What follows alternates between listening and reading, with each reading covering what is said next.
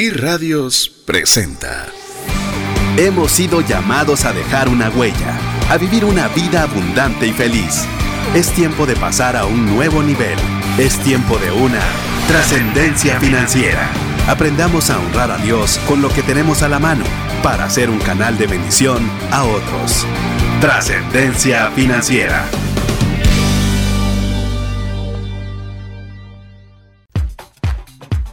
Muy buenas tardes tengan todos, mi nombre es César Tánchez y como siempre un verdadero gusto poder compartir con usted un miércoles de trascendencia financiera. Eh, si usted nos escucha a través del podcast eh, fuera de las fronteras de nuestro país, Guatemala, pues bueno, estamos transmitiendo en vivo todos los días miércoles a las 17.30 horas desde la hermosa ciudad de Guatemala, pero disponible también en todas partes del mundo a través de, de lo que es el podcast y usted puede escucharlo en la comodidad del lugar donde quiera que usted se encuentre. Así que es para mí un verdadero gusto darle la bienvenida a las personas que ya son fieles escuchas del programa y si usted es una persona de reciente recientemente sintonizando y usted nos está permitiendo un minuto para ver si cambia de canal o se queda con nosotros, pues queremos decirle que Trascendencia Financiera lo que busca es la buena administración de los recursos, por supuesto para agradar a Dios con, con una buena administración de lo que Él nos ha confiado, pero también tener los recursos suficientes, no solo para salir de deudas, no solo para más o menos vivir,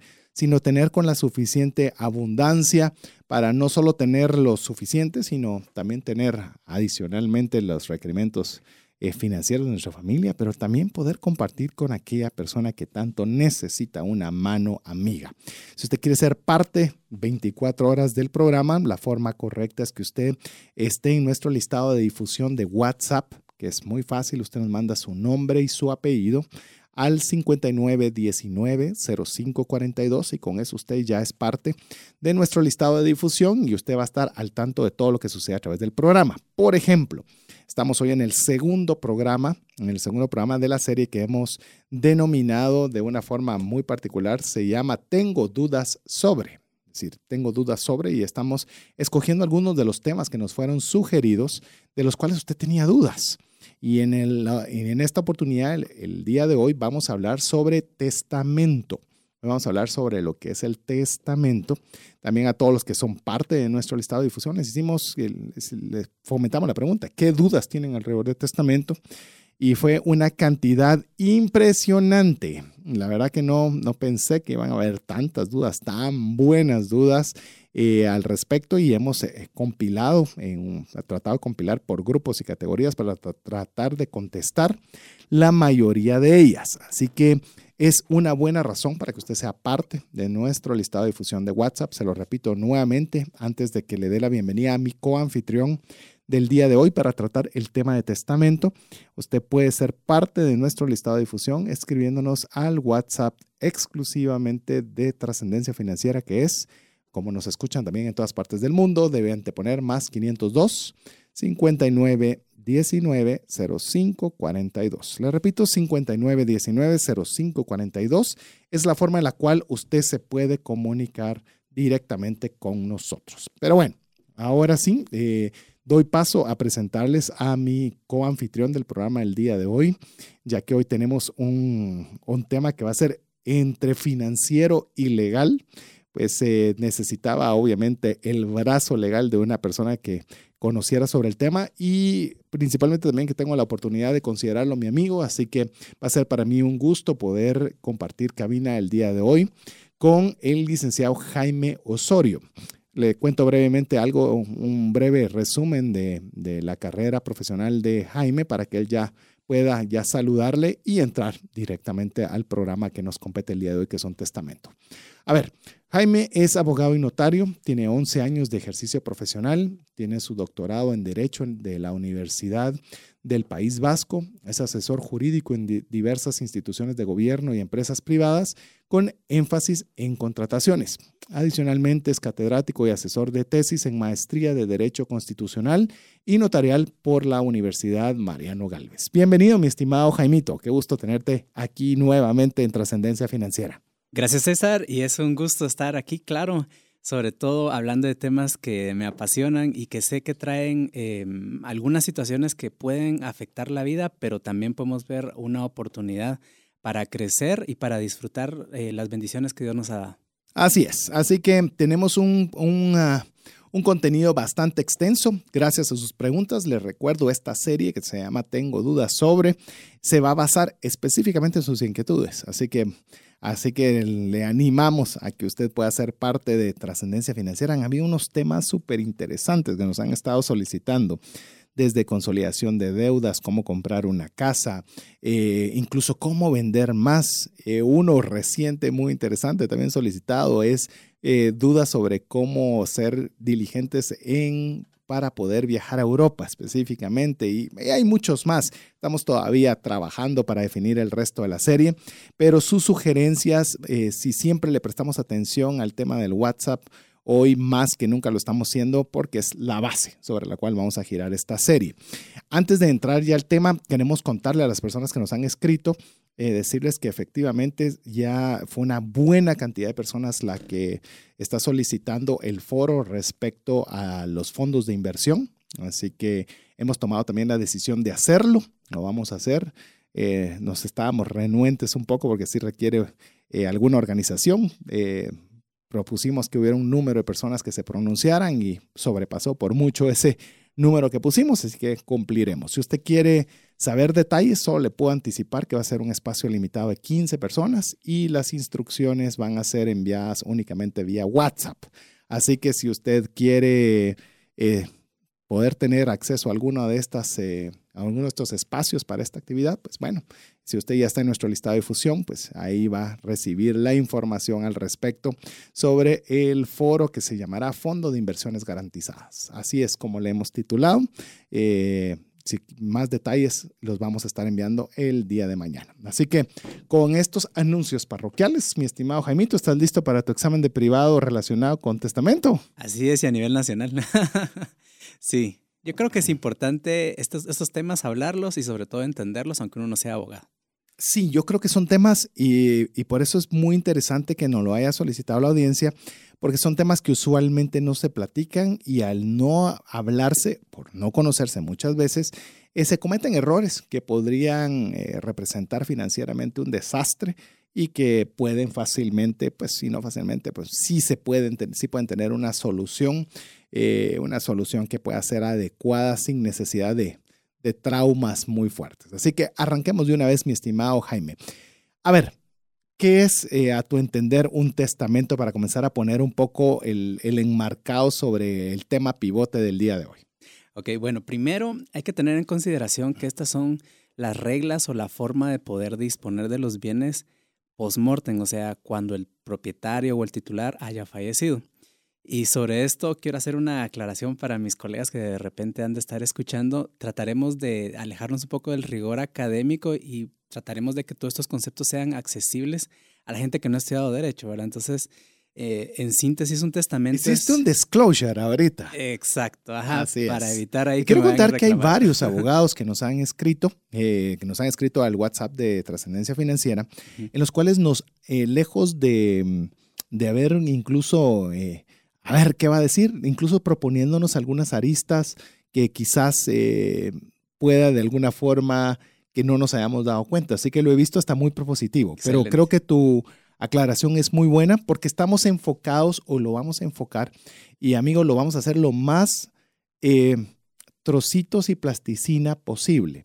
y así que qué bueno que lo dijiste, porque puede haber un colega abogado que te va a decir, no, eso realmente no lo dijiste técnico, porque vamos a tener, obviamente esto es un, un tema serio, un tema técnico, pero por lo menos va a estar el contenido de, dicho de una forma que sea fácilmente, o vamos a procurar que sea lo más fácilmente entendible para todos. Así es, digerible. Y entonces el testamento es una de las formas de disponer los bienes después de la muerte hay que entender que es un contrato y que reviste de ciertas formalidades y solemnidades que la ley nos pide para que sea válido. O sea, no es simplemente dejar un papel firmado y que ahí queda.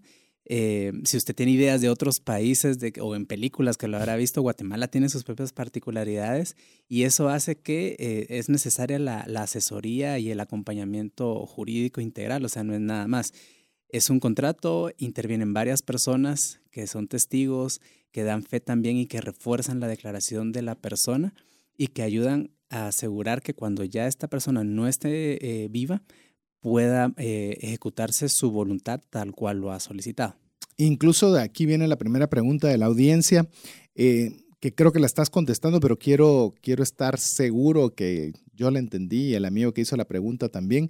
¿Significa que un testamento no se puede hacer como lo vemos en las películas, que es una servilleta? Porque en algún lugar alguien estipuló algo en una servilleta. Lo vemos en Estados Unidos, ¿verdad? Que lo escrito en una servilleta y firmado en una servilleta tiene de alguna forma algún peso legal. En Guatemala, para efectos de un testamento, que creería que en buena parte de muchos países de Latinoamérica puede ser similar, tiene que ser algo legalmente establecido y no una servilleta firmada. Mira, sí y no. Tenemos en Guatemala dos tipos de testamento, el testamento abierto y el testamento cerrado.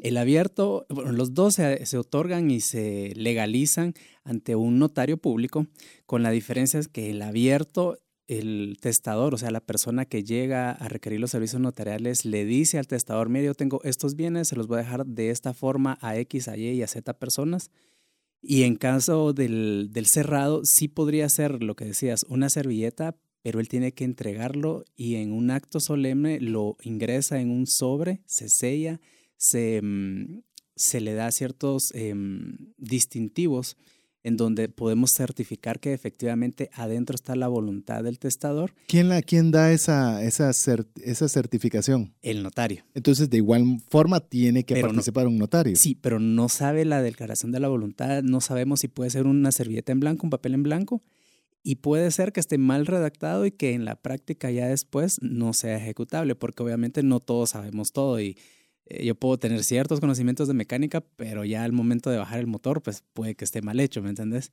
Entonces, en la práctica eso es casi que no se utiliza y en Guatemala lo que más se da es o no hay testamento o se otorgó testamento y hay una subdivisión, el testamento está mal hecho y después caemos a la sucesión eh, intestada. Ese, es otro, tema, que, y hasta ahí la llegó. sí, aquí hay bastantes temas. Mire, vamos a estar entrando y saliendo porque hay varias aristas alrededor del tema de testamento. Nos preguntan mucho por propiedades, por compraventas, demás. Sí vamos a hablarlo, más no vamos a entrar en cada una de las herramientas, sino vamos a estar el efecto, los pros, contras o cómo funciona un testamento versus otras alternativas, para que obviamente podamos darle un, un contenido bastante bueno. Pero bueno, Ok, entendemos que hay el abierto y el cerrado, yo creo que está bastante claro, bastante claro, y las posibles implicaciones de que yo arme la servilleta y yo lo haga en un sobre cerrado y que lo ejecute un notario, eh, llamemos la posibilidad de que yo me equivoque o ponga una información confusa o no clara, pues puede igualmente ser contraproducente versus hacerlo en la forma abierta, que es la que mencionabas. Y hay otra particularidad, ¿quién se queda con ese sobre? La persona puede decir, yo me lo quedo, se lo dejo a mi tío, a mi primo, se lo dejo al notario, se puede extraviar. En cambio, en el testamento común abierto, que aunque pareciera abierto, antes todo el mundo se va a enterar, no, hay ciertas formalidades que nos hacen a nosotros como notario entregarlo en un plazo de 15 días a la Corte Suprema de Justicia, ese sobre sellado y cerrado, para que cuando fallezca la persona se pueda abrir la plica, le llamamos así al sobre, eh, que contiene la copia fiel de la escritura que él firmó en su momento en vida y que va a ser la que se va a ejecutar, ya sea en la vida testamentaria, eh, judicial o notarial. Ok, yo creo que no se preocupe, amigos. Si usted todavía dice me estoy confundiendo, vamos a ir todavía haciéndolo espacio. A ver, si querés, em, ya vemos, ya, ya sabemos ahora qué es un testamento. Ahora, ¿por qué habría una persona de hacer un testamento? Pues básicamente porque no tenemos asegurada la vida y segundo, es necesario dejar las reglas claras de qué es lo que quiero y cómo quiero que queden mis bienes para después del fallecimiento. Porque en caso no se cuente con un testamento, la ley prevé esa situación y lo que hace es que lo remite a una sucesión intestada, quiere decir conforme a las leyes del Código Civil, las reglas que están ahí claras. Y por ejemplo, yo puedo decir, bueno, todo se lo quiero dejar a un mi hijo o toda mi esposa o a X persona solo a través del testamento me puedo asegurar de esa situación. En caso contrario, la ley dice, bueno, vamos a buscar a sus cónyuges, a, su cónyuge, a sus padres, a sus hijos y en, ese, en esa línea trabajar hasta poder entregar la herencia a quien corresponde y a quien la reclame también. En cambio, en el testamento, eh, nosotros nos aseguramos de dejar las cosas como nosotros queremos que queden. En esa misma vía, eh, estamos hablando, hablaste de intestado, es decir, si alguien no hace un testamento, entonces viene esto que están mencionando, el intestado. que entiendo solo para, y volvemos, a lo mismo, estoy tratando de ir al trocitos y plasticina, em, es en el cual el gobierno se va a encargar de comenzar a esclarecer lo que a su criterio es la forma correcta de traslado de los bienes. Sí, solo que no es el gobierno, sino que es un juez. Ojo en eso, que ese es un, es un, un errorcito que a veces la gente cree. No, el ejecutivo es el gobierno, en este caso es la Corte Suprema de Justicia, a través de un juez de primera instancia civil. Ok, él, él, es el que va a tomar el caso, llamémoslo ya que ser un juez. Va a conocer el caso. En el momento él va a establecer que vienes ahí, quiénes son los que están participando y obviamente va a haber un proceso, me imagino, de investigación, un proceso de verificación. Deben haber una serie de cosas que puede, entiendo por lo que me estabas diciendo, podría tomar años el que el juez pudiera dictaminar el traslado de bienes a determinado tipo de personas dependiendo su criterio. Así es. Cuando es intestado, o sea, no hay testamento o el testamento fue imperfecto, fue nulo y etcétera, o sea, ya no tuvo validez, entonces cae a la competencia de un juez.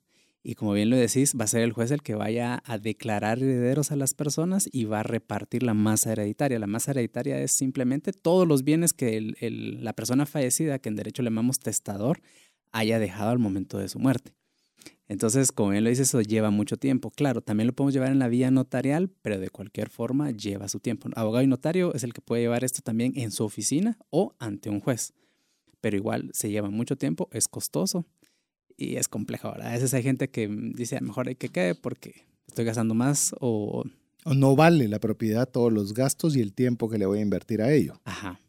Yo eh, me recuerdo estando pequeño en el colegio y, y, me recuerdo que esto le sucedió a un amigo, un amigo mío, en el caso de sus, de, no recuerdo si fue el papá o la mamá, y tenían un negocio. Y obviamente el negocio, mientras sucedía cualquier cosa, lo tuvieron que pues mantener cerrado mientras lograban el tema del intestado, que no había un testamento.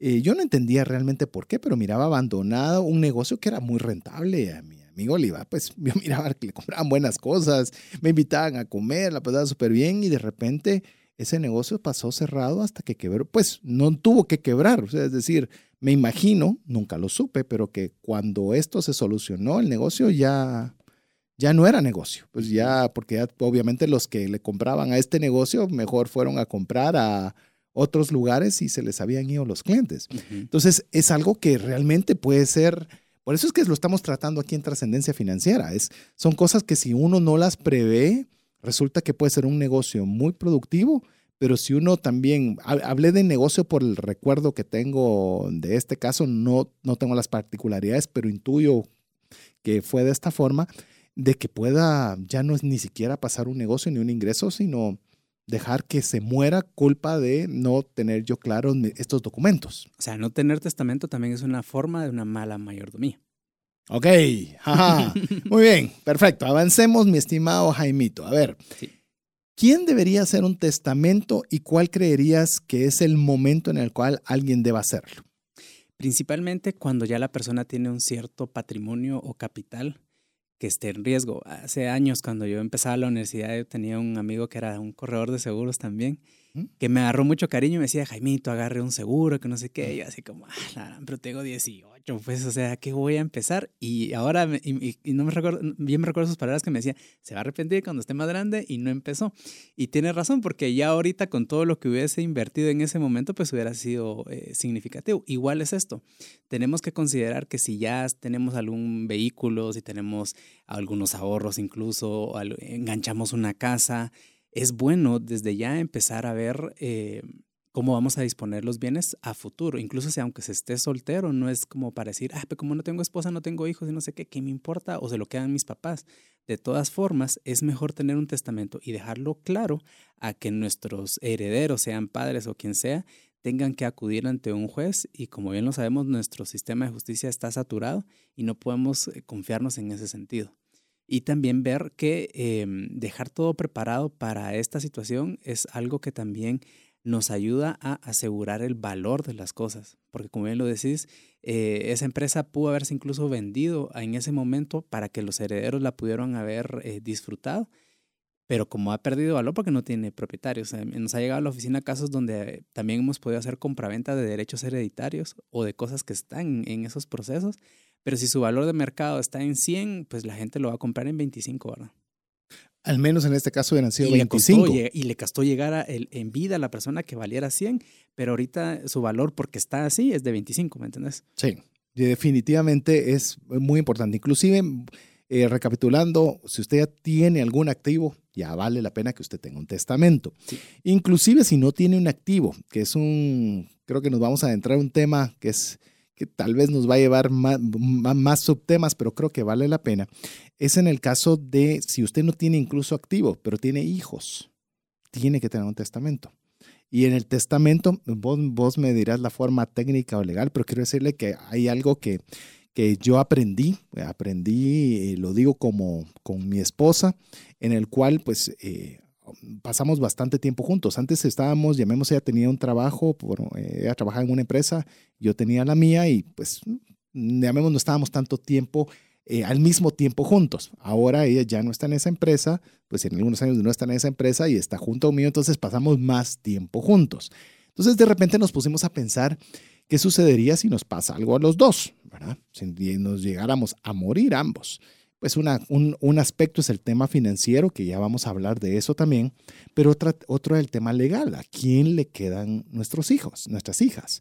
Nosotros tenemos dos hijas mujeres. Eh, ¿A quién le van a quedar? Entonces ahí inclusive fue donde nos dimos cuenta de que el testamento podía ser una solución para la designación también de quién se hacía cargo de nuestras hijas. Si querés, ah, ya, ya que entramos en este, en este tema, porque estamos viendo quién, quién necesita y en qué momento hacerlo. Si usted tiene hijos, debe hacer cómo el testamento es una solución. Yo lo dije como, como mortal que me di cuenta que estaba propenso a algo que podía suceder y, y yo comencé a hacerlo a manera de usuario. Pero contame un poco de una forma más, más término legal cómo funciona el testamento para este tema específico. Sí, considerando que el testamento contiene la última declaración de voluntad de la persona o del testador, una de las aristas es justamente eh, la administración y cuidado y, protección de los menores que hayan sido sus hijos en vida. Es decir, el testamento no solo es bienes. No solo son patrimonio. No solo es patrimonio, sino que incluye también, por ejemplo, lo que estamos mencionando ahora, el tema del cuidado de los, de, los hijos que quedan. Sí, porque sobre todo eh, los hijos hasta que cumplan la mayoría de edad son incapaces ante la ley de administrar sus bienes, sus recursos y de disponer en sí. Entonces, a veces uno cree, bueno, en automático le quedan a mis papás, o sea, a los abuelos o a mis hermanos, a los tíos, pero esto lo tiene que aclarar un juez si no hay un testamento. de hecho, creo que hay un lineamiento ya preestablecido. Ajá. ¿Quién, tiene prioridad de poder eh, ejercer la tutela? En este caso, primero va el, del lado... papá del papá, creo que es, ¿verdad? abuelo paterno y así se Luego va Luego papá de mamá. Y de ahí va mamá de papá, mamá de... O sea, hay, una, hay, un, hay un orden en el cual pueden quedar sus hijos. Ahora, ¿por qué esto es delicado? Se lo digo súper delicado. Supóngase eh, un caso de una pareja en lo cual tienen sus hijos y obviamente llegasen a fallecer y bueno, ok, uno pensaría si pues, de todas maneras va a quedar con el papá del papá. Muchas veces el papá del papá o el abuelo paterno en este caso no es la mejor persona para hacerse cargo de sus hijos. Por N razón, porque está enfermo, porque ya es una persona de edad mayor, porque no tiene los recursos, porque no tiene la paciencia, y usted puede ponerle un montón de etcéteras al asunto. Entonces, si usted no quiere que eso suceda, entonces ahí es donde usted tiene la necesidad de tener que hacer un testamento que, corregime si estoy mal, pero es un testamento que debe ser, que debe hacer el esposo y la esposa, es decir, dos testamentos no sé si la palabra correcta sea sincronizados, en la cual ambos especifiquen la voluntad de quién, con quién desea que sus hijos eh, vayan a estar en caso del fallecimiento de ambos. Sí, porque puede haber eh, colusión de voluntades, porque puede darse la situación que en el mismo acto fallezcan ambos padres. Y uno dijo A y el otro dijo B y va a haber inconveniente. Entonces podríamos llamarlo como coordinar la forma de la redacción y de la disposición de ese aspecto en específico. Y como bien lo hablábamos antes de entrar a cabina, también de tomarse el tiempo eh, los papás de ver quién es la persona más adecuada, porque si no la ley lo va a hacer. Y esto es algo bien importante, amigo, y, yo sé que a veces son temas que uno normalmente, uno tal vez no lo sabe, dos, a veces no gustan escuchar, lo que quien quiere escuchar que va a faltarle a sus hijos, pero eso no indica que si usted no hace algo y no planifica los documentos necesarios, eh, no pueda suceder. Y esto se vuelve una debacle financiera, porque obviamente usted está pensando de que por sí, de por sí, eh, pues obviamente uno hace todo lo posible porque sus hijos salgan adelante, pero ¿y qué tal si a ambos les pasa algo? ¿Con quién van a quedar? ¿Bajo quién va a quedar la custodia? Y aquí quiero amarrar tal vez un poco el tema financiero a, esta, herramienta. Suponga usted que esa es la primera gran pregunta que usted debería hacer con su cónyuge si no tiene un testamento a día de hoy y tiene hijos. Y decir, mira esposa o mira esposo, como aplique el caso, decir, si nosotros dos faltáramos el día de hoy, ¿a quién quisiéramos nosotros que se hiciera cargo de nuestros hijos? Y mire, es una pregunta trascendental, como diríamos, trascendencia financiera. Esto, es, esto, esto tiene trascendencia. ¿Con quién que tenga sus mismos valores, que posiblemente tenga una edad similar, que posiblemente los sobrinos sean edades similares, etcétera, etcétera, etcétera? A manera que, yo se lo voy a decir, en mi caso fue una pregunta que nos hicimos de ver quién sería la persona más apropiada, Luego de que lo conversamos y establecimos con mi esposa quién era la apropiada, había que preguntarle, Ya vamos a, íbamos a ir adentrándonos esas particularidades, pero preguntarle, mira, disculpa, si nosotros dos faltáramos, ¿tú estarías dispuesta a poder hacerte cargo de nuestras hijas? ¿Sí o no? Y no es una pregunta fácil, ¿verdad? Porque recuerde que hay implicaciones, ¿verdad? Implicaciones de que uno tenga la voluntad de hacerlo y otra que ya viene el tema financiero.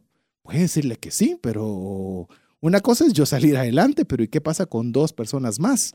Que ahí también hay alternativas que le vamos a compartir de cómo usted debería estructurar también la parte financiera para que usted no solo deje a la persona apropiada, sino también le deje los recursos para que obviamente haya una continuidad sin que sean una carga. Y estas son cosas que usted puede decir, a la prioridad se fueron a muchas, con muchas cosas, muchas aristas. Son aristas relativamente sencillas cuando uno las conoce y cuando están las herramientas adecuadas. Sí, y también que esto pueda ayudar a que la calidad de vida de sus hijos no se eh, demerite. Porque ahorita podemos verlos bien, pero después no sabemos cómo vaya a resultar la situación. Y algo tan sencillo como inscribirlos en el colegio se puede eh, tornar tortuoso. Se nota que no tenés hijos, vos. No, Algo tan sencillo como el colegio. Mira cada vez que viene ese pago del colegio. Eh, y mire, amigo, ya que hizo, ya que tiraste la ilusión, perdona, pero eh, pues, dale, dale. Pero lo que me, voy, me, voy, a deshogar después. pero, pero yo no lo veo desde, el punto de vista económico o financiero, que es duro, sino sencillamente a veces en los colegios, mire, ¿y usted quién es? O sea, puede ser el tío, o lo que sea, pero usted tiene la representación para poderlo inscribir, se vuelve problema. Y te digo otro caso que, tuve hace algunos años de unos niños que sus papás simplemente están vivos, pero están en Estados Unidos y los dejaron así silvestremente y tuvieron que entrar a un establecimiento médico público y no los dejaron salir porque no estaban los abuelos legitimados para poder administrarlos y tuvimos que acudir a un juez de, de niñez para poderlos recuperar antes de que entraran a un proceso de adopción. Así es, y lo vamos a dejar en suspenso para decirle cuál es la alternativa de poderlo hacer, tanto a nivel eh, notarial o y también incluir eh, la solución financiera, cómo puede dejar no solo establecido legalmente con quién pueden quedar los hijos, Imagínense, ya no estamos hablando solo de bienes, sino hijos y cómo dejar los recursos necesarios para que usted lo pueda tener. Pero en lo que usted eh, le cuenta a sus amigos, llama a su esposo, a su esposa para decirle, mira, como que tenemos que escuchar este programa, lo vamos a dejar con buena música para que usted siga disfrutando la programación de 98.1 FM, no sin antes recordarle que usted puede escribirnos al WhatsApp dedicado a trascendencia financiera, que es el 59190542. Recuerde que por esa vía mañana estará teniendo la información para el foro de inversiones, de fondo de inversiones garantizadas. Lo dejamos con buena música. Hola, te saluda César Tánchez y tengo una pregunta para ti. ¿Te gustaría ir más rápido y más lejos en tus finanzas? ¿Te gustaría tener finanzas saludables y mantenerte así? Esa es la razón por la cual te animo a que tú puedas profundizar cinco pasos para una vida abundante y feliz a través de leer este libro con el mismo nombre, más rápido y más lejos en sus finanzas. Estoy convencido que este libro te ayudará a establecer tu propósito, a liberarte de gastos y de deudas y de muchas herramientas que serán importantes para que puedas tener una vida abundante y feliz. Puedes adquirir este libro en las principales librerías de Guatemala y si tú vives fuera de las fronteras de nuestro país, puedes hacerlo a través de Amazon en versión digital o en versión física. Espero que tú puedas disfrutar de esta experiencia para tener una vida abundante y feliz. WhatsApp exclusivo para trascendencia financiera. 59190542.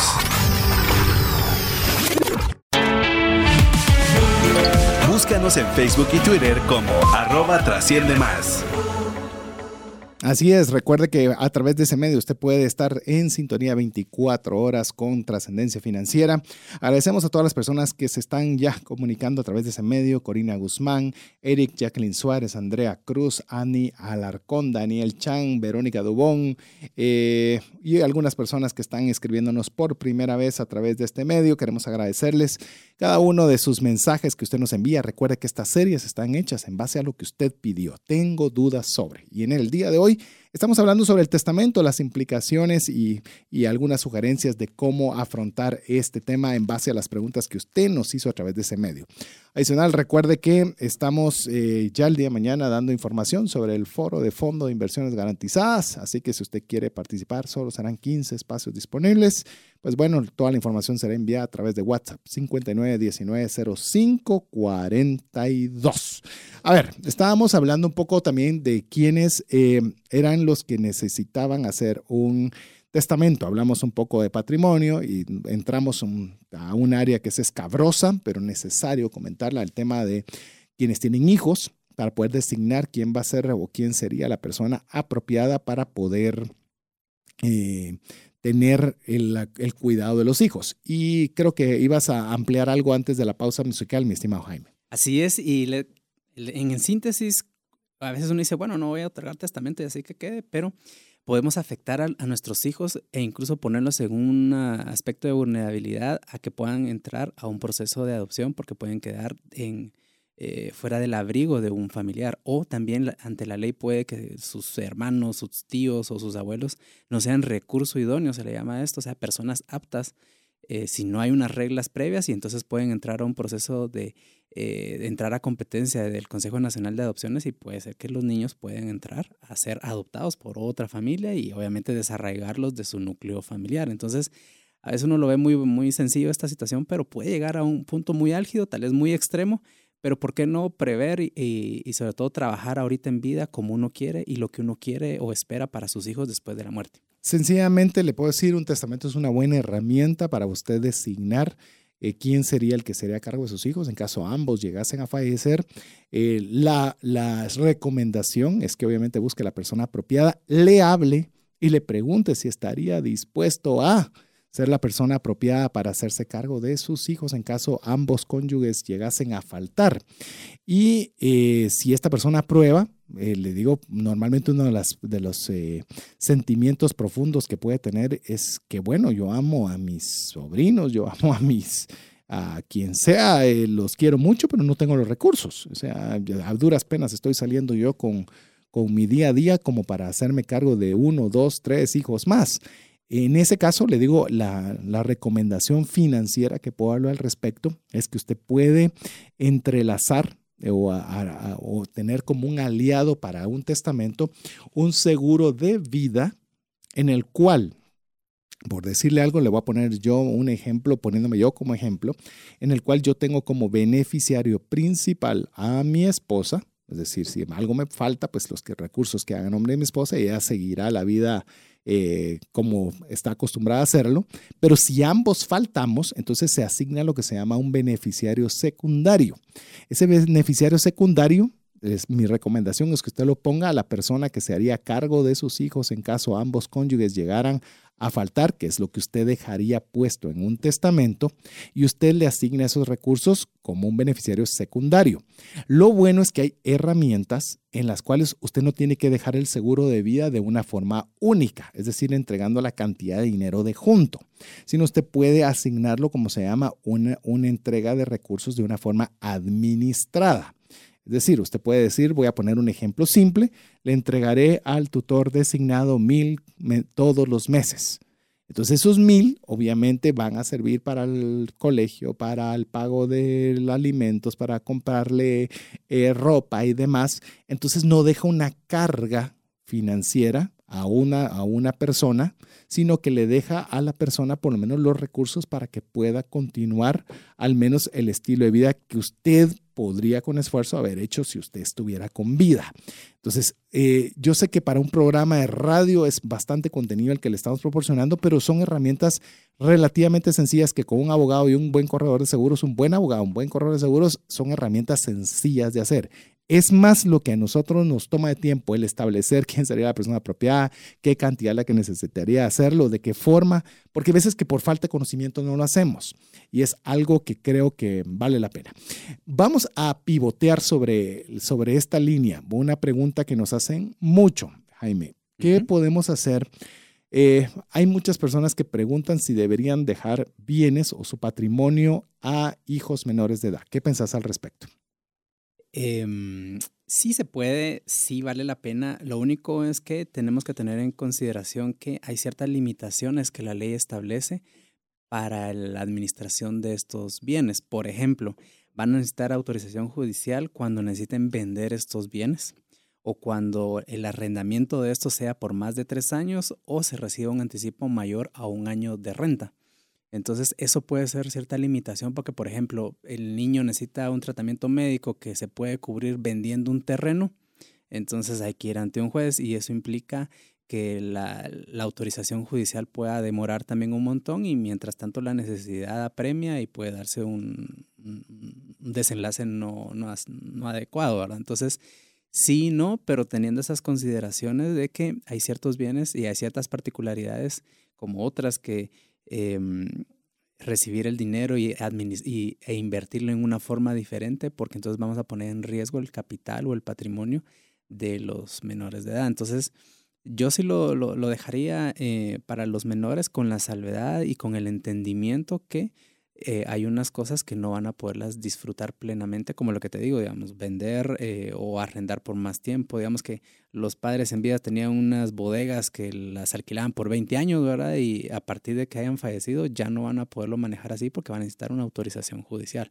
Entonces, habría que analizar cada caso y ver eh, de qué forma algunos bienes puedan quedar en testamento y otros en otros instrumentos o mecanismos legales que en vida se puedan ya dejar sentados para cuando se dé la necesidad ya esté esto arreglado.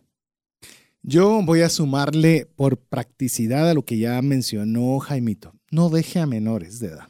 Sea, yo, yo le diría si puedo darle un consejo. Por regla general. Por regla general. Sí. No de forma técnica legal, que ya esa ya se la mencionó Jaime, las posibilidades que tiene. Pero le puedo decir, dejarle un menor no tiene la capacidad realmente de poder tomar las decisiones. Y a veces nos cuesta a nosotros. Y necesita un representante. Necesita un representante que quién va a nombrar a ese representante.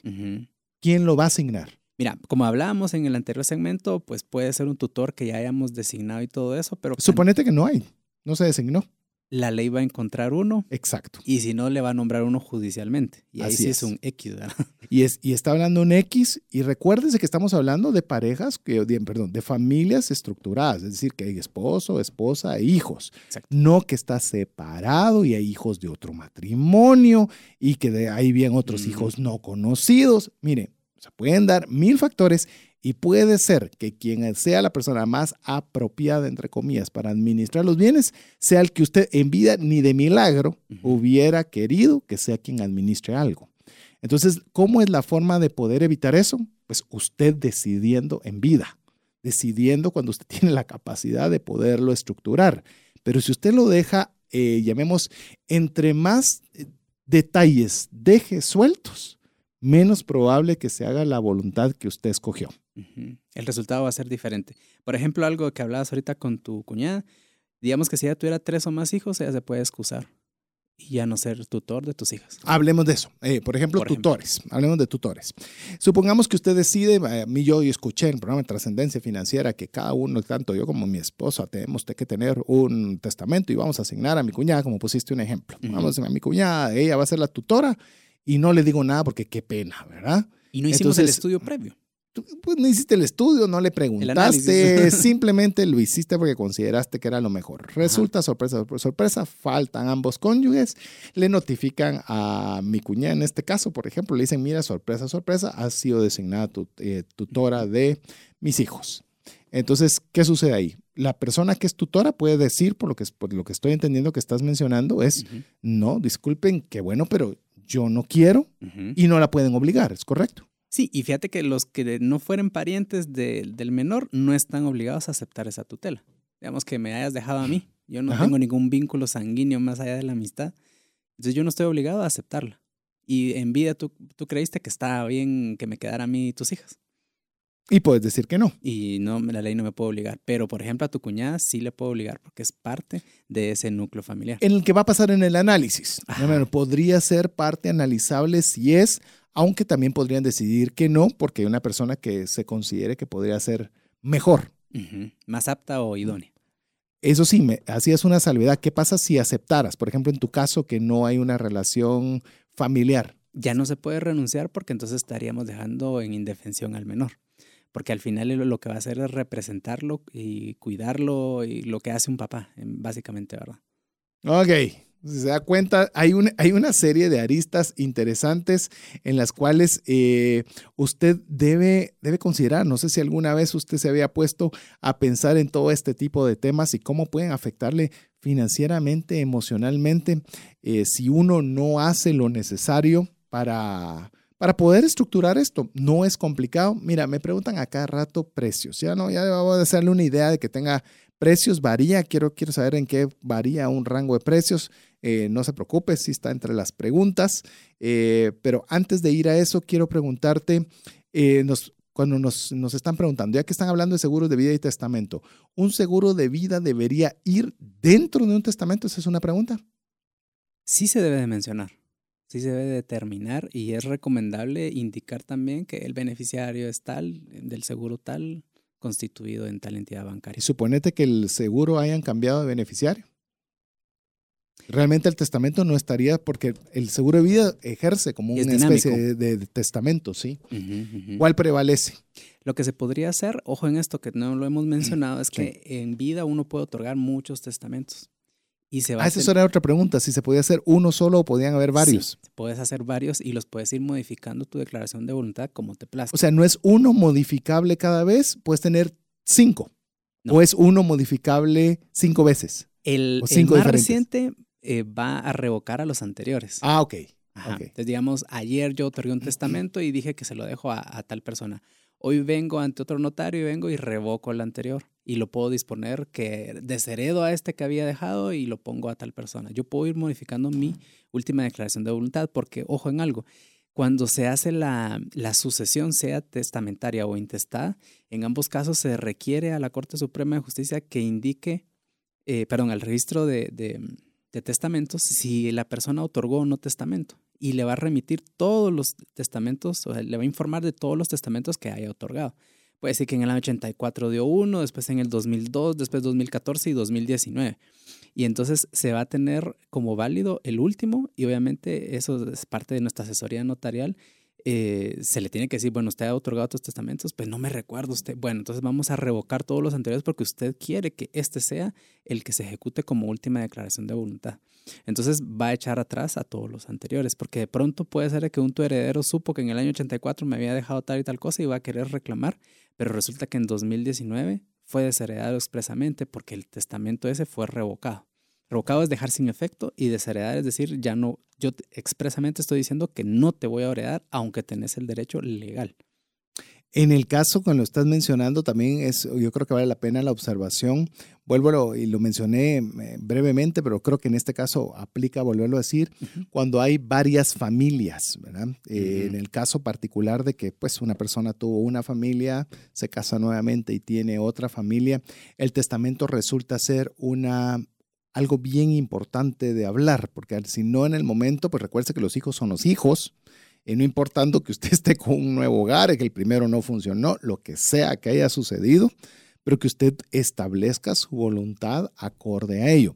Ya le voy yo dando también, eh, bueno, vamos, vamos, mejor se lo doy de una vez. Mire, una, una, herramienta que puede ir amarrada muy bien al testamento es el seguro de vida. Pero no el seguro de vida que le ofrecen de que, mire, compre, compre 50 mil y yo pago tanto. No, sino un, seguro de vida comprado de forma inteligente para integrarlo junto con un, con un testamento. Le doy un ejemplo. Supóngase que usted, en este caso particular que mencioné, eh, usted tiene, tuvo una familia, pues, se casó con una persona, tuvo dos hijos, deja, pues por las razones que sea, ese matrimonio no continuó y tiene una nueva, un nuevo hogar, un cónyuge con dos, tres hijos. Resulta normalmente que pues obviamente la persona quiere a sus hijos de su matrimonio anterior, pero es muy probable que la familia, de la familia actual, no quiera que ni la casa, ni el carro, ni nada pues eh, se vaya a otro lugar excepto para los hijos de ese matrimonio.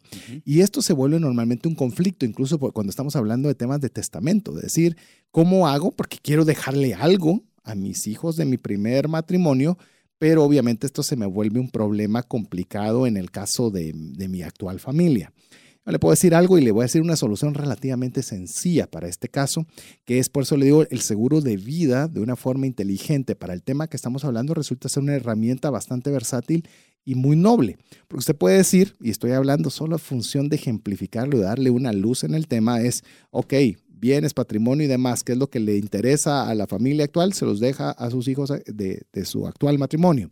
Y a sus hijos del matrimonio previo, pues usted les puede asignar una póliza de seguro de vida en la cual usted les divide la cantidad que quiere darles, que eso es como pagar el agua, la luz y el teléfono, paga una mensualidad adicional y les está dejando una herencia en la cual no le va a ocasionar problemas en su nuevo matrimonio porque no está, llamemos, desviando recursos que se consideran propios eh, de, la familia actual, de patrimonio, y a la vez usted también está dejando y honrando a sus hijos que pues tampoco tuvieron ni nada, ninguna parte del pleito que pudo haber en, la razón de la división eh, con, con, el cónyuge anterior.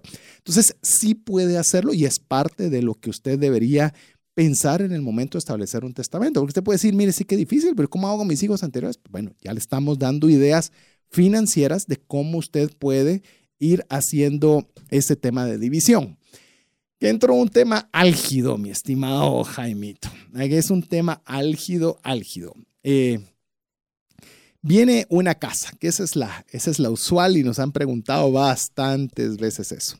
Viene normalmente una persona, ha trabajado muy duro en su vida, eh, pues logró construir su casa. Voy a poner una casa por función de ejemplo, pero eso póngalo finca, póngale casa finca, póngale como usted quiera. Pero entra y dice, ok, se la voy a, eh, de acuerdo al testamento, se la voy a dar a mis tres hijos. Entonces viene la persona y designa que son los tres hijos. Perfecto. Fallece la persona, le entregan la propiedad a nombre 33.33 y alguno punto 34 eh, de la propiedad y ahí pareciera que se logró hacer el traslado efectivo de lo que fue el papá hacia los hijos. En mi experiencia, y vos me vas a contar eh, legalmente cómo lo has visto o cómo lo has manejado, pero para mí ese es dejar, en lugar de dejar un patrimonio, es dejar problemas a los hijos cuando hay algo que se deben dividir entre ellos. Así es. De preferencia, no dejar pro indiviso las propiedades. Te fuiste con una palabra muy técnica. A ver, decime, qué es pro. ¿Cómo es? pro, pro indiviso, o sea, que no se sepa quién es el propietario porque se está en forma colectiva disfrutando de la cosa. Ok. Todo eso eh, significa proindivisión, o sea, no se sabe a ciencia cierta si esta mesa es tuya o es mía, pero las dos la estamos disfrutando ahorita. Ok. En cambio, si ya la partimos, este es tu pedazo y este es mi pedazo. Ok. partido. Partido. Entonces, si en vida eh, tenemos ya esa decisión, lo ideal es que, por, siguiendo el mismo ejemplo y el terreno es dividible, es mejor que el, la persona de una vez haga la desmembración de la finca, o sea, partir la cosa y dejar dos fincas. Finca A le queda a este hijo y finca B a esta otra persona. Sin necesidad de, hacer tanta cosa como es partir la cosa, valga la redundancia. Sí. En cambio, si la cosa no se puede partir, por ejemplo, un apartamento no lo podemos ¿Una joya? dividir, una joya, acciones, bueno, acciones se pueden también compartir, pero es problema. Em, lo recomendable es dejárselo a una persona y buscar otro bien u otro beneficio para la otra y tratar de ser equitativos. Así es. Mire, eh, esto, esto que le estamos, por lo menos este punto, si usted tan solo este punto le, le encontrara el, el, el potencial daño que puede hacer si no se planifica, eh, yo he visto, y le digo, familias que se han destruido a causa de pelear una herencia o algo que se le ha dejado. El trabajo de toda la vida de un papá fue, obviamente, trabajar duro para dejarle a sus hijos algo, pero ese algo es secundario a ver a sus hijos bien. Mm, Yo me imagino que si la persona pudiera volver a ver, ver qué producto de lo que dejó, ya los hermanos ya no se hablan, los hermanos se odian, se pelean con abogados, peleándose por todas las cosas, dispuestos a hacerse daño a consecuencia de algo que en teoría debería ser un motivo de, de agradecimiento. Eh, le digo, es donde le hace uno replantearse la forma en la cual uno debiese constituir un testamento. Yo me uno a lo que dice Jaime. Yo le voy a decir muy franco, no divida, no divida propiedades. De veras, no las divida. Si tiene tres hijos, si tiene una casa, decida a quién le va a dar esa casa. ¿Y qué hago con los otros dos? Pues igual, igual como mencionaba el seguro de vida, y disculpe que le mencione muchas veces el seguro de vida, pero financieramente es una herramienta que le va a ayudar a esto. Ejemplo, muchas veces dicen, la casa que le quede a mi hija, si cualquier cosa una casa tiene. ¿verdad? Y los otros les dejo plata para que ellos eh, armen una empresa, ellos compren su apartamento, ellos vean que hagan de su vida.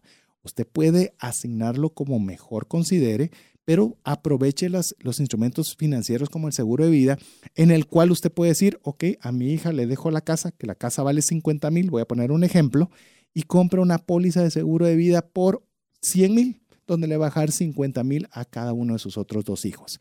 Este ejemplo fue fácil, pero ¿qué pasa con una finca?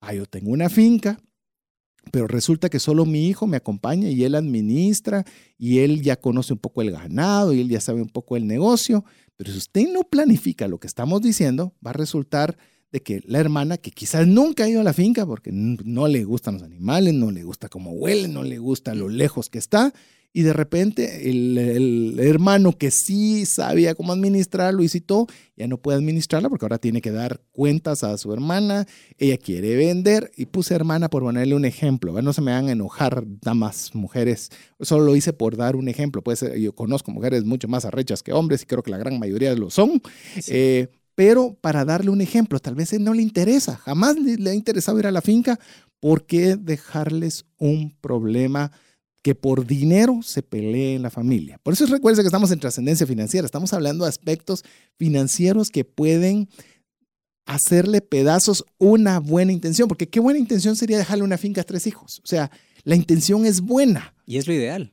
pero n- lamemos, usted tiene que tener la forma adecuada de poderlo dejar para que no ocasione no solo que no llegue la finca, sino que usted tenga hijos en división, que eso creo que es mucho peor que dejarles algo. Así es, y tratemos de evitar los conflictos. Nosotros, eh, los profesionales del derecho aquí en Guatemala, tenemos doble rol, somos abogados y somos notarios.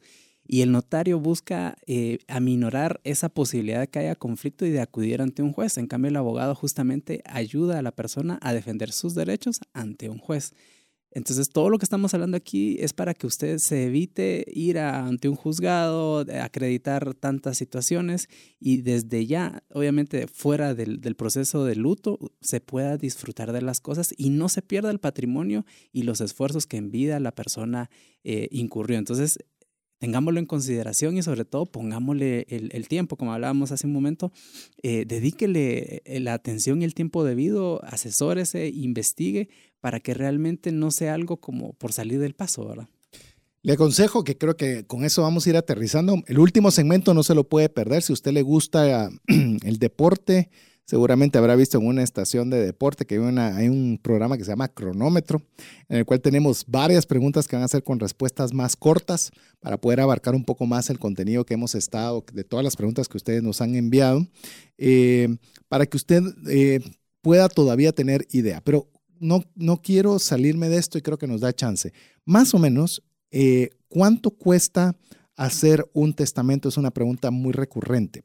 Más o menos para darle una idea a la persona y más o menos sobre qué variables puede variar un precio de otro.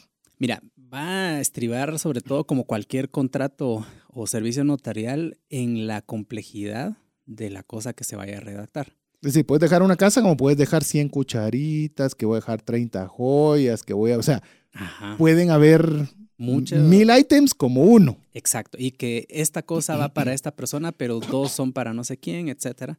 Y pueden ser testamentos bien sencillos donde solo hay un, un, terreno, como hablábamos, ¿verdad? Y se lo dejo a un hijo y ya ni tengo esposa, entonces eh, puede ser más práctico, más corto, ¿verdad? Entonces, por lo menos yo le podría dar, eh, salvo criterio de otro colega, ¿verdad? Pero por lo menos unos 1.500, 2.000 quetzales puede ser un precio razonable de un buen servicio, porque puede ser que le digan, mire, no, hombre, si aquí yo te lo hago por 100 pesos, pues, pero ahí va a ir también la calidad del trabajo y del el esmero que se le vaya a poner al, al documento. Que ya vamos a hablar de eso al regresar, porque vamos a hablar qué involucra porque no solo es dejar una herencia, hay varios, podríamos decir, due diligence, algunas cosas que son importantes incluir cuando se está dejando, ver registros, ver si está hipotecado. Bueno, vamos a ver todo ese tipo de temas al regresar. Le recordamos que usted puede ser parte de Trascendencia Financiera, nos escribe al WhatsApp dedicado del programa 59190542 en el cual pues a la hora de usted ser parte de nuestro listado de difusión, pues bueno, va a poder participar haciendo sus preguntas, que todo lo que hemos hablado el día de hoy son las preguntas que ustedes nos han hecho a través de ese medio. Lo dejamos con buena música aquí en 98.1 FM. Hola, te saluda César Tánchez y tengo una pregunta para ti. ¿Te gustaría ir más rápido y más lejos en tus finanzas? ¿Te gustaría tener finanzas saludables y mantenerte así? Esa es la razón por la cual te animo a que tú puedas profundizar cinco pasos para una vida abundante y feliz a través de leer este libro con el mismo nombre, más rápido y más lejos en sus finanzas. Estoy convencido que este libro te ayudará a establecer tu propósito, a liberarte de gastos y de deudas y de muchas herramientas que serán importantes para que puedas tener una vida abundante y feliz. Puedes adquirir este libro en las principales librerías de Guatemala y si tú vives fuera de las fronteras de nuestro país, puedes hacerlo a través de Amazon en versión digital o en versión física. Espero que tú puedas disfrutar de esta experiencia para tener una vida abundante y feliz. WhatsApp exclusivo para trascendencia financiera. 59190542.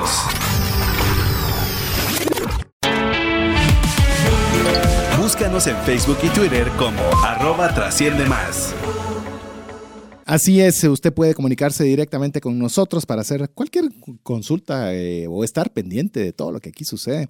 Mire, hoy más que nunca esta serie está dedicada para todos los que están en nuestro listado de difusión porque los programas están saliendo en base a sus recomendaciones y las preguntas son preguntas que usted ha hecho a través de ese medio. Vamos a agradecer también la comunicación de Michelle Pineda, Verónica Dubón, Vivian Reyes, Marvin, Patricia, Pablo Aragón, Isabel Hernández entre muchas personas que nos están escribiendo al WhatsApp dedicado a trascendencia financiera 59190542. Estamos con el tema de testamento.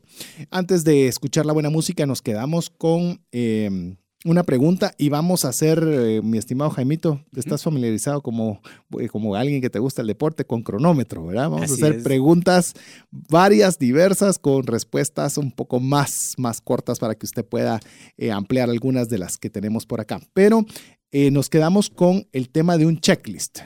¿Qué son aquellas cosas que a la hora de hacer un testamento se deberían corroborar para que haya, para darle al juez la mayor cantidad de herramientas en el momento de ejecutar un testamento? Pues básicamente que sus propiedades que usted pretende dejar en testamento estén en orden, por ejemplo, que estén bien inscritos sus nombres, sus datos de identidad, que sea el titular de las cosas y que lo que esté declarando allí sea realmente lo que usted tiene. Hablamos hace un momento de, de, dejar herederos universales de todo lo que no se sepa o lo que en el futuro, cuando sea cuando el suceso del fallecimiento, sea el, patrimonio de la persona. Eso está bien, pero también hay que considerar que hay detallitos que a veces son piedras en el zapato, como por ejemplo una ñ, una tilde y todo eso. Entonces sí es bueno hacer como una revisión previa, que usted se pueda sentar con su notario, que en este caso es el que funciona en esta forma, y poder revisar todo eso.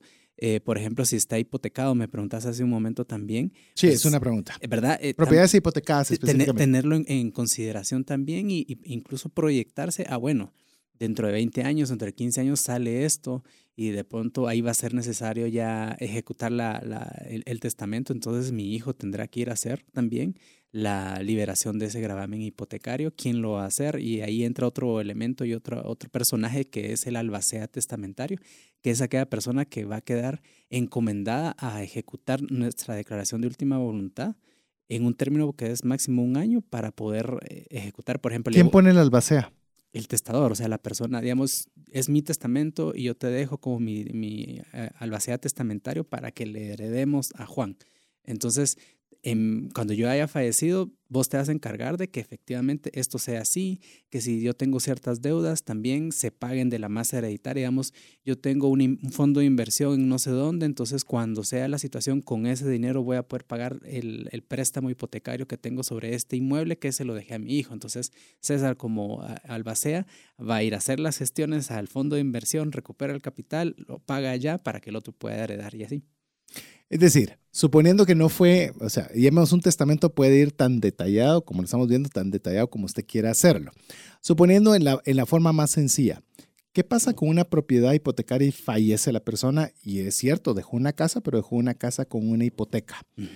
¿Cómo puede hacer ese tema? Porque obviamente la hipoteca sigue cobrando. O sea, ¿quién va a pagar esa hipoteca o, y cómo el banco puede reconocer, por ejemplo, eh, al nuevo heredero, suponiendo que fue un heredero único. O sea, ¿qué es, es el, el, el, escenario ideal fácil, verdad?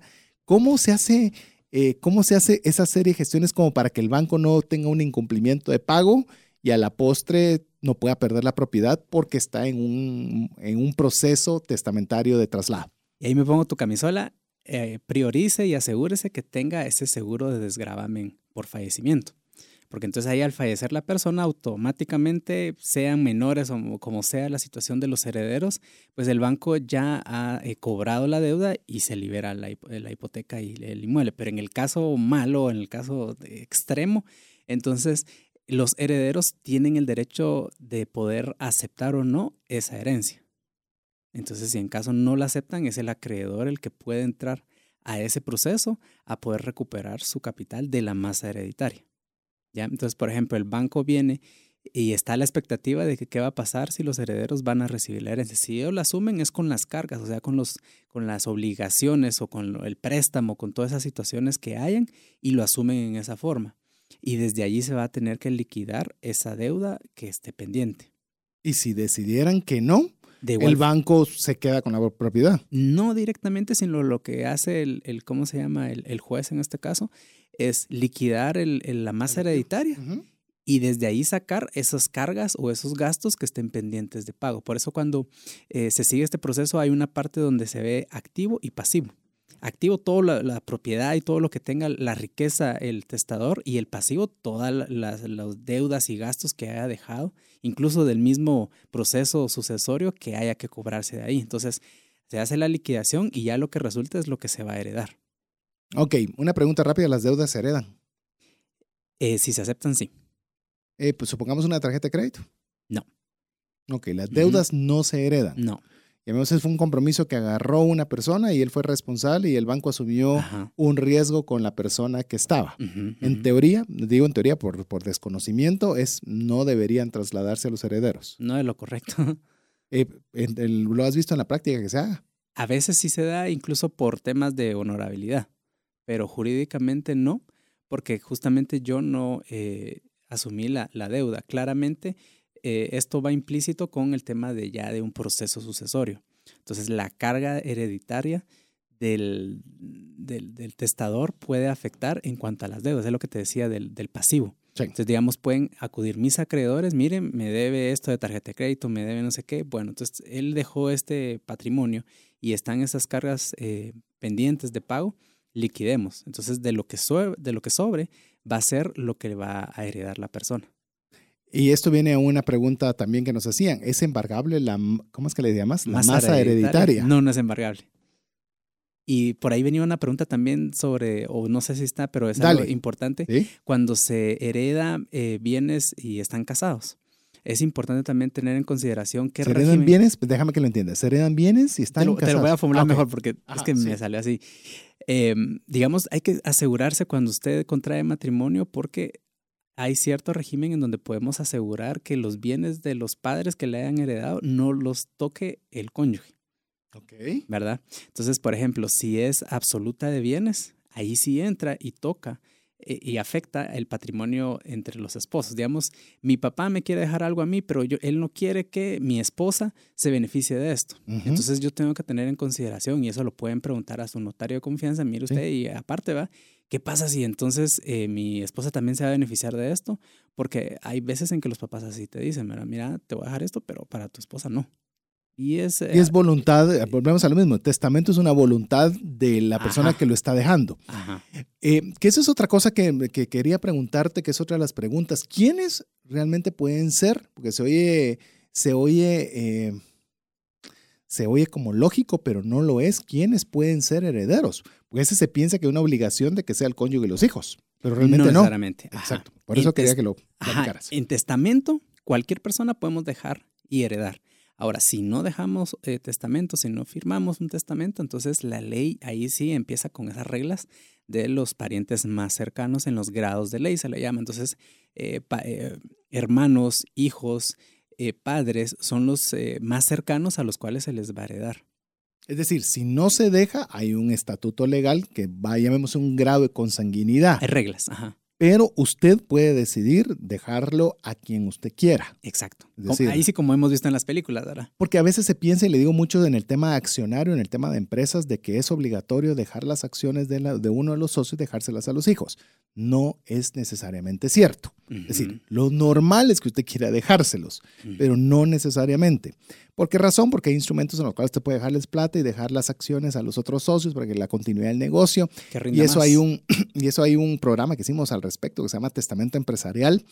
Eh, si usted lo quiere escuchar al respecto de cómo funciona en el aspecto empresarial, por eso se llama Testamento Empresarial, se lo mandamos con mucho gusto, pídanoslo al WhatsApp y se lo y le damos el link para que lo pueda escuchar. Pero vamos a que no hay una obligatoriedad de hacerlo. Ahora, si usted no hace nada, pues ya hay un esquema preestablecido que va a funcionar. Y sabes que también no es necesario heredar eh, directamente o es obligatorio dejarle a todos mis hijos porque puede ser que en vida haya, eh, le hayan entregado algún tipo de bien o, derecho o beneficio. Entonces, por eso también es importante que cuando se haga el testamento usted se asegure de poder relatar en una forma muy concreta el por qué está desheredando expresamente a tal hijo, porque en vida yo le dejé esta casa que ya es de su propiedad, a modo de poder relatar y que eso también no cause conflicto. Hay una pregunta relacionada, nos dicen qué piensan sobre heredar en vida. Eh, yo antes de que vos me des el, tema legal, yo voy a darle mi opinión. No herede en vida. Eh, soy franco por experiencias cercanas. He visto que pues, se hereda en familia. Una persona que logró trabajar, logró construir una propiedad a cada uno de sus hijos, llegan a una edad senil y cada quien tiene sus problemas, cada quien tiene sus cosas. Uno decidió vender la casa, otro decidió gastársela, otro decidió X y de repente los, los abuelos, papás ya se vuelven viejitos, no tienen recursos y ya los hijos ya pues deshicieron o no tienen sus herencias y entonces alguien que pues tuvo los recursos durante su etapa productiva resulta que llega una edad de vejez donde tiene que extender la mano para ver quién le hace una campaña. Yo soy partidario y eso le digo en base a experiencia financiera. ¿no? Ahorita Jaimito nos va a dar su, su consejo legal, pero si yo le podría decir, no lo haga. No es, eh, por lo menos no es la vía que yo le recomiendo que usted lo haga. Sí se puede dejar. La situación es que hay que dejarlo claramente establecido de la ingratitud que puede darse en cuanto a la herencia en vida. Es decir, podríamos dejar un usufructo vitalicio, digamos que fuera un inmueble, un terreno. Entonces yo le dejo que a mi papá, él me está heredando, pero él durante toda su vida él tiene el derecho a vivir allí. Y yo no lo puedo sacar, yo no puedo vender, yo no puedo tocar esto porque él está gozando de la cosa. Sí.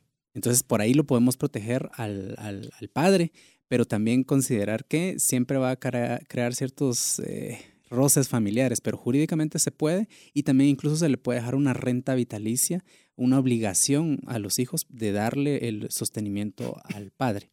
Y también la ley prevé que si en caso hay una, em, una forma en donde el, papá o algo así, digamos en este caso, queden desprotegidos, también legalmente se puede reclamar esa situación. Pero claro, hablamos siempre que vamos a caer ante un juez. Entonces, para evitar todo eso, por decir, esa es la última ratio, yo les decía, seamos más conciliadores y evitemos el conflicto.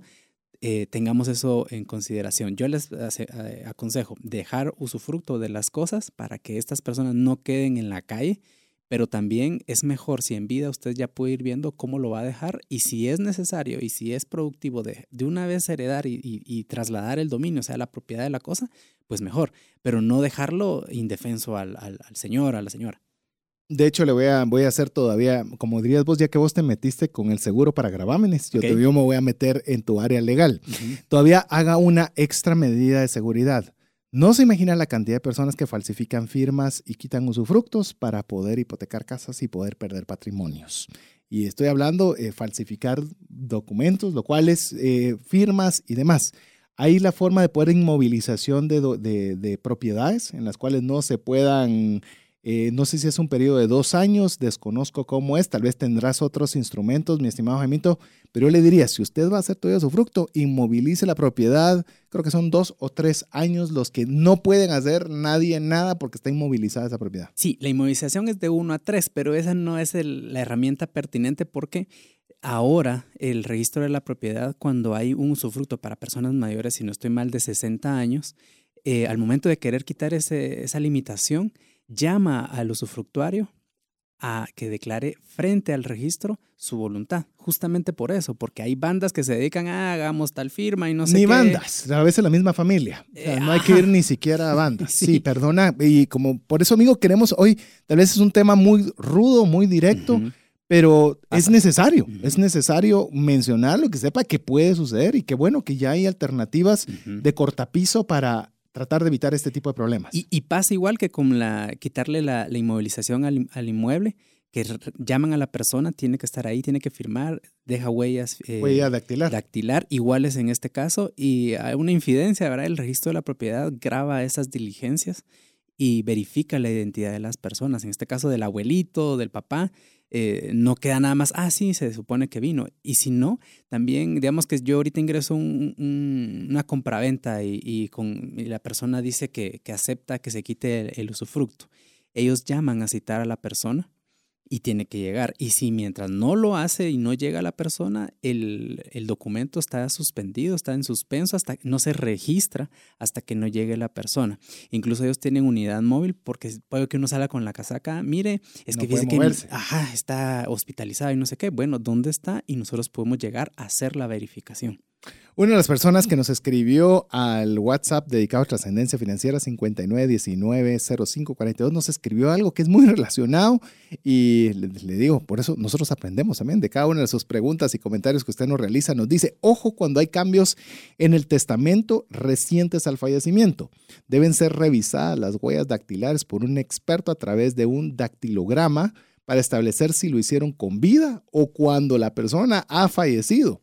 Esto se llama poroscopia. Así es. Y lo estudia la microfoloscopia, que también tiene que ver con la crestoscopia y poroscopia. Así es. A veces la gente cree con que le voy a sacar la huella y ya está fallecido en la caja, pero el dedo no imprime igual en vida que fallecido. Y segundo, puede ser falso y puede ser de que no, no haya firmado en vida. Entonces, no solo es que firma el notario que da fe pública de esto, también necesitamos testigos instrumentales que dan fe que la persona estuvo en el acto, que, se, eh, que estaba en el pleno uso de sus capacidades. Entonces no es solo el notario y el testador el que están, hay testigos. Y si en caso la persona no firma, hay otro testigo también, o sea, intervienen más personas. Y algo que, que no mencioné al inicio, pero que es importante mencionarlo, que este es uno de los actos solemnes que la ley establece, como contraer matrimonio, como constituir una sociedad anónima. Este es un acto solemne, entonces tiene ciertas formalidades básicas para su eh, celebración. Entonces el notario no está firmando un contrato X, sino es un acto muy solemne y muy personal. Entonces debe tener esa, esa preeminencia. Y se juega porque también es, su, em, su fe pública la que está inmersa en todo esto. A ver, empezamos con preguntas un poco más breves. A ver, mi estimado Jaime, ¿hay impuestos a heredar? Cuando se hereda, ¿hay impuestos? Sí, es el impuesto de herencias, legados y donaciones. ¿Hay alguna tasa, alguna tabla o cómo funciona esto? Es un máximo de hasta el 12%. máximo el 12% de todo lo heredado. Voy a hablar cualquier tontera. Si es un millón, van a ser 120 mil en tema máximo de impuestos de herencia. Así es. Ahí, cabalmente, usted puede también, como ya lo mencionaba Jaime, ahora se lo mencioné yo, usted puede tener también un, contratar un seguro. Un seguro, por eso 120 mil, en el caso del ejemplo que le estoy diciendo, para que existan, lo llamemos la merma impositiva que puede ser al momento de heredar, pues no nadie la tenga que sufrir, sino que usted la pueda hacer a través de un seguro de vida. Por eso le digo que el seguro de vida es como que el aliado perfecto para un testamento. Es versátil porque incluso yo he tenido casos donde me dicen, mire, pero fíjese que no tengo para el impuesto o para sus honorarios. ¿Y qué hago? Entonces ahí es donde empezamos, como lo que te decía hace poquito, de vendo la propiedad y le rebajo y empieza uno a, a quitarle valor a lo que nos costó tanto en vida. Entonces, si ellos pueden también tener esa previsión y ser más creativos de considerar que, ah, tengo que tener cuando fallezca eh, provisión para estos gastos, mejor aún. A ver, si una persona, eh, ah, esta pregunta estaba bastante concreta. ¿Se puede heredar una indemnización laboral? Sí. Sí, lo puede incluir como parte de sus, de sus activos. Ajá, suponiendo que haya una, una indemnización laboral universal. Sí. Y ojo en esto, eh, los cónyuges tienen ese derecho de poderlo reclamar y estamos hablando que estén casados. A pesar de que en testamento hayas dicho a otra persona. Ajá, porque no, no, no. Eh, si hay un testamento, pues obviamente podríamos tener esa regla distinta, pero por regla general los cónyuges pueden eh, reclamar esa, ese mm, pasivo laboral que pudo haberse quedado pendiente de cobrar. Ok, que eso viene a una pregunta que está relativamente relacionada. ¿Puede pelearse en un juzgado la voluntad expresada en un testamento? Claro que sí, y ahí lo que se va a dar es, eh, van a intentar declarar nulo el testamento. ¿Alguna de las razones por las cuales un testamento puede ser eh, dado nulo? Porque se hayan incumplido los requisitos que la ley establece, que en este caso es el código de notariado, que por ejemplo que no hayan puesto la fecha, eh, datos así que ahorita sería un poco lento de poderlos responder, pero, pero básicamente es eso. Por eso es que no es bueno hacer un testamento cerrado. Porque es muy probable que te lo declaren nulo por falta de conocimiento. Puede ser cerrado o abierto que se dé la nulidad del testamento. Pero me refiero a que las probabilidades, cuando vos lo haces con tu puño y mano, es muy probable que encuentren más razones para declararlo nulo que si un abogado o notario intervino a ayudarte a que esté lo mejor posible. Sí, porque eso es parte de nuestra función, asesorarlo y llevarlo por el buen camino. Pero puede ser que incluso eh, no solo que el documento insertado en ese sobre, en esa plica, esté mal hecho, que es el, cerrado, sino que también en el abierto puede omitirse algún requisito, alguna formalidad esencial del, del documento que haga que el documento, aunque era la última voluntad de la persona y tal, pero no tiene fuerza de ejecución. Por eso es que no puede ser cualquier persona que se lo haga. Porque nos hacían la pregunta si debe ser un abogado en particular o debe tener algún tipo de, mm, eh, llamemos, especialidad o una rama específica. Yo, le digo, busque un buen abogado, alguien que tenga temor de Dios. Aquí está mi estimado Jaimito. Pero, ¿qué, ¿qué, responderías a esta persona que se dice si hay alguna vertiente particular en la, en la abogacía para este tema? Yo les diría reglas para excluir a quien pueda no ser. Es decir, por ejemplo, si usted conoce a un colega bueno, pero que se dedica solo a sacar presos, que ve su tema penal, él no es tan idóneo porque no está metido en este, en este mundo, que al final nosotros como abogados eh, salimos graduados con el conocimiento general de todo, pero el ejercicio profesional nos lleva por ciertos caminos donde nos especializamos en algunas áreas. Yo les recomendaría a alguien que, que sean eh, su, ejercicio civil, notarial sobre todo, o de derecho de familia. Excelente. A ver, eh, ¿debo hacer un testamento si solo tengo un hijo? Varios abogados me dicen que no es necesario porque él lo recibiría todo. ¿Qué pensás? Era lo que hablábamos. Sin testamento nos vamos a las reglas de la sucesión, sí, pero tenemos que dejarlo en defensión a que vaya ante un juez. Si es un hijo, pues es más fácil, le dejo a mi hijo a todos los bienes y no sé qué, y se acabó. Es un testamento hasta bastante simple. Eh, es un, bastante simple, pero ¿crees ver costo-beneficio? ¿Valdría la pena en ese caso particular hacer algo, no? Sí, es mucho por mejor. Supuesto, ajá. Ok, perfecto. No es que no, no valga la pena, pues. Ya, al contrario. Ok. ¿Es mejor la donación de una propiedad que un testamento? Es diferente porque la donación entre vivos es entregar en vida cierto bien y se acabó. Al igual que el legado, que esa es otra vertiente. La donación y el legado, la única diferencia está en el momento en que se está otorgando y, el, y en la ejecución que se vaya a dar. El legado es dejar esta jarra en específico te la dejo cuando yo fallezca. ¿Mm? En el testamento te dejo todo lo que está en el escritorio, esta jarra y no sé qué, cuando yo fallezca. Y la donación es, ahorita esta taza te la dejo de una vez en vida y ya queda Ya miras qué haces. en vida. Ajá. Entonces es más o menos lo que estábamos hablando como herencia, en- eh, la- heredar en vida. Ajá. Otros usan la compraventa porque para fines Contanos, financieros, contanos la compraventa, porque esa es una pregunta que nos estaban haciendo también. mira, para gastos prácticos al final la donación o la compraventa es lo mismo porque justamente a veces se trataba en antigüedad de eludir el, el impuesto del IVA a través del- de la donación. Entonces el- la ley se, se adecuó para, no importando qué, si sea donación o sea compraventa, el impuesto. 12% para evitarse eludir la ley de- en esa forma. Pero entonces así ya nos desnaturalizamos que la donación es por una cuestión familiar y la compraventa sí es una transacción donde no tengo una relación o un vínculo familiar y quiero eh, hacer un negocio, ¿verdad? Ok, eh, vamos a ver. Dice derecho de bienes, ¿qué es y sus diferencias con el testamento? Eso ni yo sé, mejor me, me contás. Sí, no entiendo a qué se refiere con derecho de bienes, pero Tampoco. ha de ser Entonces, de no. pronto cómo disponer de los bienes en cuanto al testamento. Y podría yo agregar ahí que eh, cuando hablamos de, de disponer de las cosas, eh, implica también tener una persona que lo pueda administrar. Y tal vez por eso viene ahí de, de derecho de bienes. ¿Qué, qué cosas puedo de disponer? Podría ser, y les podría responder, pero no tenemos claridad, que cualquier bien es susceptible de poder dejar en testamento. Ok. ¿Cuánto tiempo toma darle la lectura a un testamento posterior al fallecimiento y más o menos la ejecución del mismo? Bueno, una vez fallecida la persona, hay que hacer, eh, es eh, importante hacerlo lo más inmediato posible. Yo les recomendaría uno máximo de seis meses para poder hacer todas las gestiones. Se inicia con que el notario eh, tome la declaración de las personas, se solicitan los informes a donde te decía para ver si ha otorgado o no testamento y en función de eso podemos decidir si, si por ejemplo, otorgó testamento, pues nos vamos por un- una sucesión testamentaria y si no se otorgó testamento, entonces vamos a la vía judicial intestada.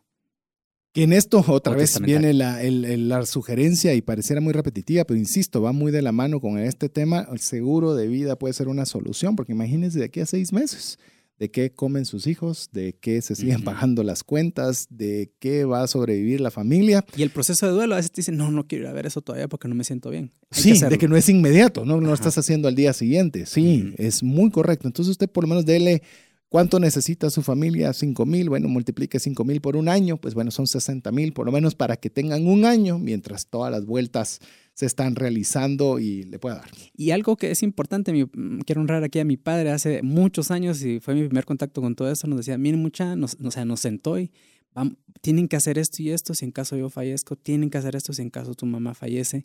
Están estos bienes, aunque yo no sé, porque no sé si él ha otorgado testamento, asumo que sí, pero sí nos explicó, y eso es algo que deberían de considerar nuestros eh, radioescuchas, a sentarse a hablar con sus hijos y explicarles un poquito de cómo está esta situación, qué tienen que hacer. Por ejemplo, hablen con su tío, él se va a encargar de lo que va a pasar, eh, porque la muerte llega en cualquier momento. Y si no tenemos previsto y, y hablado estas cosas, es más complejo. En caso de demencia mental, me imagino para un heredero, eh, ¿es mejor donación o venta de un patrimonio en lugar de un testamento? O venta de un patrimonio en lugar de un testamento. Que había otra también que nos decía más o menos lo mismo, Ajá. herencia de un hijo declarado inter- interdicto para poderlo proteger. Lo que se hace en este caso es que se tiene que dejar al, al tutor, que en este caso es la persona que le va a representar, ¿verdad? Y ahí va el- inmerso el tema del testamento. Y va a ser él la, que, la persona que va a administrar los bienes en favor de este, de este heredero. Y en el caso particular de ellos es que eh, no importa su edad, ellos van a tener que estar bajo el cuidado y la representación del tutor. En el caso de los hijos que no tienen esa condición, pues cumplen la mayoría de edad y ellos ya van a poder disponer de los bienes heredados. Pero eh, para cuando tienen esas eh, condiciones especiales, no lo van a poder hacer. Ojo en esto, que cuando hablamos de declarado en estado de interdicción, implica que un juez lo declara incapaz para poder ejercer por sí mismo sus derechos y obligaciones, aunque haya cumplido 18 años. Ese es otro proceso que hay que seguir y no todas las personas pueden ser aptas para eh, ser declarados en esta situación. Básicamente es, ahorita lo que hablabas, hay una enfermedad mental o algo así. ¿Sí? Eh, esto sí, y eso lo, lo, certifica un facultativo, un médico, el juez lo conoce y ya lo declare en esa situación y le nombra al tutor si en caso no hubiera esa disposición testamentaria, que es una persona nombrada por el juez para poderlo representar. Ahora, si usted ya dejó en el testamento y dejo a tal persona no sé qué, entonces se puede arreglar. En vida sería mejor si el, el niño ya está así, mejor lleve de una vez el proceso de, de declararlo en estado de interdicción, aunque eso duela, porque es como darle, bajarle el flipón en este caso jurídicamente al niño, ahorita niño, pero para que cuando esté ya adulto, o esté grande, mejor dicho, eh, pueda entrar a funcionar el tutor sin ningún problema, porque si no hay que seguir el, proceso de declararlo en estado de interdicción y después de que se le nombre un tutor. Qué, gran consejo. Sí, y le digo, hágalo, si, e, si esa es su condición, todavía hay más razón para meterle más cuidado a este tipo de temas. A ver, nos queda una más. Abarcamos bastantes. Eh, amigos, no pudimos verlas todas. Son demasiadas las preguntas, pero por lo menos las tratamos de agrupar para que estuvieran la mayoría. A ver, esta creo que va a ser relativamente fácil, creo, eh, fácil de contestar. No digo que sea fácil la situación. ¿Qué pasa si aparece un hermano no conocido exigiendo herencia y no está en el testamento? Si está reconocido por el testador, sí. O sea, si yo tengo un hijo extraurbano, como decimos en Guate, extraurbano, pero esté reconocido, o sea, tal vez la esposa no, no supo en ese momento, pero sí tuvo otro hijo y está reconocido, entonces... En el testamento. No, no, no, reconocido es decir, como hijo. que lleva su apellido, como se dice coloquialmente, entonces él tiene igual derecho de los demás. Pero puede ser que el papá lo haya desheredado expresamente o lo haya incluido justamente en el testamento el y ahí testamento se sorprenden. Es el que, el que procede. Ajá, o sea, vamos a esto. No su calidad de hijo, sino lo que la última voluntad a través del testamento está escrito. Sí, porque normalmente nosotros en, el, testamento desheredamos expresamente a todo aquel que no haya sido declarado. Entonces, muy hijo puede ser, pero si el testamento cumplió ¿No su finalidad y él no está mencionado, queda fuera pero también viceversa. Puede ser de que él nunca dijo nada de que tenía otro hijo. Y él está ahí. Y ahí está mencionado, los otros hijos no se pueden oponer. Pero es que ese no, es hermano nuestro. Claro, si él logra acreditar que su papá fue, lo reconoció, él tiene todos los mismos derechos y, y, obligaciones. Y ojo también, el que haya sido adoptado tiene los mismos derechos que los hijos biológicos. Perfecto. Bueno, eh, vamos a tener que parar acá. Eh, yo espero que usted haya tenido bastante contenido como para tener una, información suficiente para tomar una buena decisión relacionada con testamento. Eh, he aprendido tanto que me quedo con la inquietud de Jaime de ver si podemos generar un contenido de una forma más estructurada. Para que usted pueda tener la forma, tal vez un ABC con un checklist y una idea de costo, no sé, algo que sea todavía el contenido de una forma más fácil para usted. Lo que sí es importante es que tenga un testamento, lo que sí es importante es que usted tenga como aliado el testamento eh, al seguro de vida adaptado para lo que usted quiere hacer en temas de legado busque una persona de confianza, idealmente temerosa de Dios, que sepa de lo que está hablando, que tenga conocimiento, experiencia en ese tema, para poderle asesorar en ambas vías, la legal y la financiera, que ambas van interrelacionadas. Así que, Jaimito, muchas gracias por estar aquí con nosotros. Creo que hay bastante contenido que seguramente será de valor para las personas que tuvieron a bien escucharnos. Así es, y si tienen alguna duda, si necesitan más asesoría, nos pueden llamar al 2220 8035, es el bufete Osorio, del cual soy accionista porque es de mi papá, y ahí le podemos también eh, asesorar, ¿verdad? Para que ustedes puedan tener todas estas herramientas a su disposición y sobre todo que sean útiles y puedan usarlas realmente como debe de ser. Así es, estaremos dando los contactos si usted quiere saber sobre el área financiera, sobre cómo el seguro de vida puede ser una solución para este tema y también el tema legal, cómo puede estructurarlo y mejor aún, cómo puede interrelacionarlo.